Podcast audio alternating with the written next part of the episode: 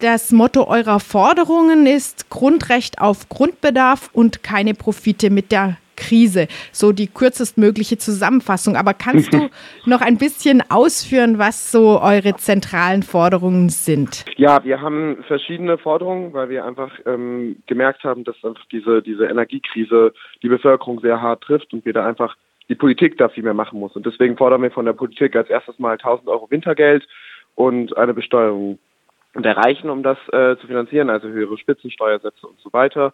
Ähm, dann fordern wir zusätzlich steigende Löhne für mittlere und niedrige Einkommen, weil wir merken, dass einfach der, der Reallohn jetzt vor allem im Jahr 2022 stark gesunken ist, was ja nicht, nicht sein kann und das vor allem die niedrigen und mittleren Einkommen ähm, trifft.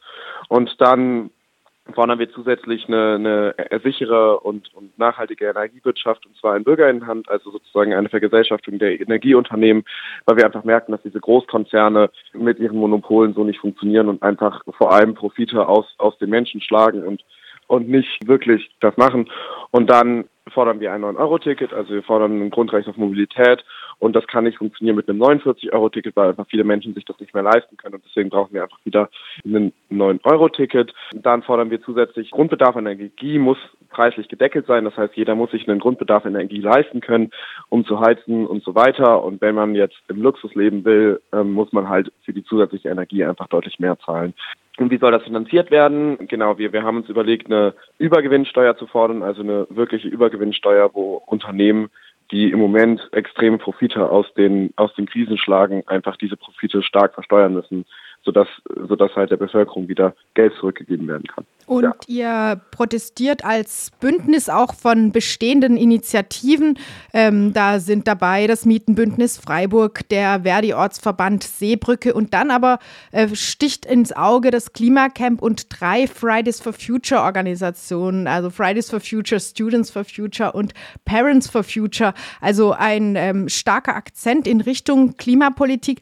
Du hast es schon ein bisschen angedeutet, aber kannst du vielleicht noch mal ausführen, wie diese Themen zusammengehören, dass Fridays for Future sich sozusagen nicht monothematisch um das Thema Klima kümmert, sondern diese sozialen Aspekte jetzt auch angeht? Ja, also ich glaube, bei, bei Fridays for Future wird einfach klar, dass wir einen, einen gesamten Systemwandel brauchen und dafür brauchen wir halt auch soziale Forderungen. Also wir brauchen eine sozial-ökologische Transformation. Das wird auch beim Klimacamp ja ganz klar gesagt, ist ja irgendwie fordern ja sozial-ökologische Transformation. Und äh, so ist es bei den Fridays for Future Gruppen auch. Und deswegen wird genug ist genug halt unterstützt, weil wir den, den hauptsächlich den sozialen Teil da machen. Klar ist irgendwie das 9-Euro-Ticket auch eine ökologische Forderung oder Vergesellschaftung der Energieunternehmen ist auch irgendwie eine Teil ökologische Forderung, aber wir müssen halt versuchen, dass, dass soziale Gruppen und ökologische Gruppen viel mehr zusammenspielen und deswegen ist da Fridays for Future und Students for Future und so weiter auch dabei. Ihr fordert ja, hast du gesagt, auch eine Deckelung der Energiepreise. Jetzt so ganz oberflächlich betrachtet könnte man ja sagen, naja, klimapolitisch sollte Energiesparen das oberste Ziel sein. Wie geht Klimaschutz und Deckelung von Energiepreisen zusammen? Ich glaube, es ist halt so, dass, dass jeder Mensch irgendwie ein, ein Grundrecht auf den Grundbedarf hat, wie er auch in der Forderung ist. Und dieser Grundbedarf muss muss auch funktionieren. Und man sieht ja auch in ganz vielen Studien, dass die Menschen, die extrem reich sind, einfach extrem viele, extrem schädlich für die Umwelt sind. Einfach indem sie in ihrem Luxus leben, indem sie einfach viel mehr heizen, als nötig ist, indem sie Whirlpools, Pools beheizen, betreiben und so weiter. Und deswegen sagen wir einfach, ein Grundbedarf ist okay, da muss jeder Mensch irgendwie Zugang haben und, und das ist für alle gleich. Und dann darüber hinaus den Luxus, den man eigentlich nicht wirklich braucht, der muss halt extrem teuer sein, um da Anreize zum Sparen zu setzen. Und ihr sagt, ein Umbau der Energiepolitik könnte sowohl ökologischer als auch sozialer sein.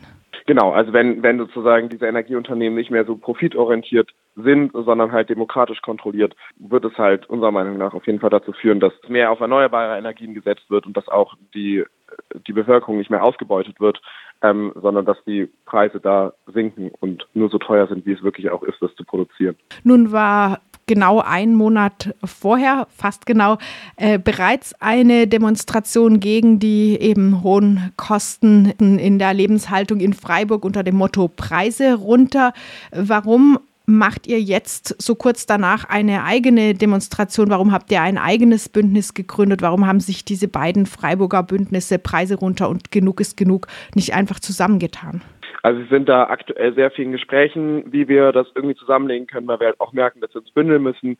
Also klar, es ist irgendwie so, dass es auch gut ist, wenn, wenn es verschiedene Demonstrationen gibt. Wir haben jetzt ähm, genug genug gegründet, weil wir vor allem, weil halt genug genug auch viel auf Bundesebene aktiv ist und auch international aktiv ist, wie mit Enough is Enough aus ähm, der UK.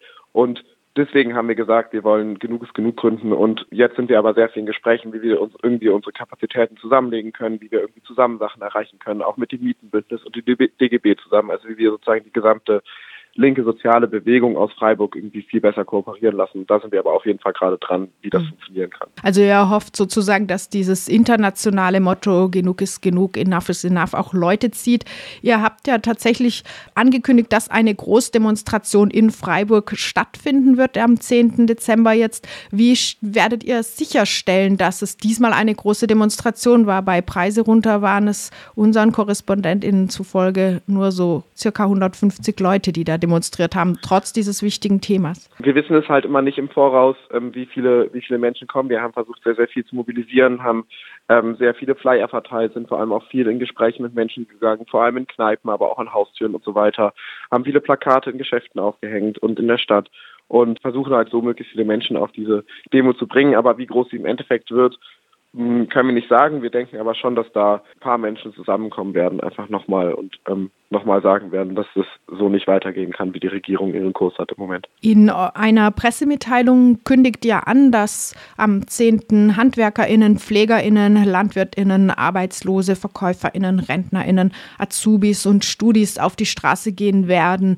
Habt ihr die alle schon fest im Boot? Also wisst ihr, dass da zum Beispiel HandwerkerInnen oder LandwirtInnen dabei sein werden oder ist das eher so eine Hoffnung, ein Wunsch von euch? Also ist es so ein bisschen beides. Also ist es auf jeden Fall eine Hoffnung von uns, möglichst breit ähm, auf diese auf diese Demo zu gehen. Wir waren jetzt aber auch beim Klinikstreik viel aktiv und haben da auch viel unterstützt, ähm, indem wir da waren, indem wir mitprotestiert haben. Waren aber auch schon mit LandwirtInnen und mit HandwerkerInnen in direkten Gesprächen und haben gefragt, ob sie kommen wollen. Und deswegen ist noch nicht klar, ob sozusagen ein Traktor mit auf der Demo fährt.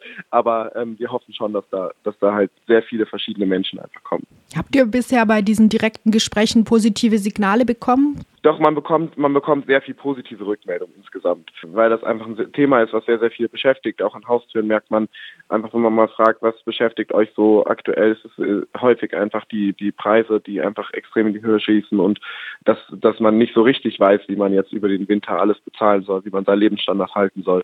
Und genau, deswegen merken wir schon, dass es viele positive Rückmeldungen da gibt. Ja, dann gibt es hoffentlich am 10. eine große Demonstration. Das ist dann ein starkes Zeichen, wenn es gut läuft. Wie geht es danach weiter? Wir sind ja gerade in Gesprächen mit verschiedenen Bewegungen und versuchen jetzt halt ähm, sozusagen nach dieser Genug genug Demo irgendwie zu gucken, ob wir vielleicht nochmal einen Termin finden, vielleicht der 1. Mai, vielleicht aber auch wann anders, wo wir nochmal als gesamte, ähm, als gesamte soziale Bewegung in Freiburg gemeinsam mobilisieren und gemeinsam Menschen auf die Straße bringen, unsere Kapazitäten zusammenlegen und dann nochmal eine, eine Demonstration machen, aber davor im Vorhinein auch viel Organizing, einfach weil wir zum einen auch diese, diese Demonstrationen klar brauchen, zum anderen halt auch die Menschen langfristig irgendwie motivieren müssen, aktiv zu werden und das kann halt nur funktionieren, indem wir mit den Menschen sprechen, indem wir ihnen erklären, dass wir irgendwie aktiv werden müssen gemeinsam. Und ja, dieses Organizing müssen wir halt betreiben nach der Demo. Mit Organizing meinst du da dann tatsächlich auf die Demonstration hin, mit Menschen in Kontakt zu kommen und sie zu mobilisieren? Oder habt ihr noch andere Ziele? Äh, möchtet ihr noch andere Handlungsformen ausprobieren oder umsetzen? Wir hatten jetzt auch noch geplant, irgendwann demnächst so Rallyes zu machen sozusagen, also Menschen einfach zusammenzubringen und dann die Möglichkeit zu geben, über ihre aktuellen Probleme zu reden und irgendwie auch eine Bühne zu bieten, damit sich diese Menschen ähm, irgendwie austauschen können und damit, damit sie zeigen können, was sie im Moment so beschäftigt. Und das wird auf jeden Fall auch stattfinden. Aber zum anderen ist, glaube ich, das, äh, warum wir das Organizing vor allem machen wollen, um die Menschen irgendwie mehr zu politisieren, um den Menschen zu zeigen, ja, es gibt eine es gibt eine linke Bewegung in Freiburg und äh, man muss sich irgendwie engagieren, damit sich was ändert. Und das ist eigentlich das Hauptziel, dass diese Menschen aktiv werden. Ich hoffe einfach, es kommen sehr, sehr viele und auch nochmal an alle ZuhörerInnen, kommt gerne vorbei am 10.12. um 12 Uhr auf dem Platz der Alten Synagoge. Wir freuen uns auf jeden Fall.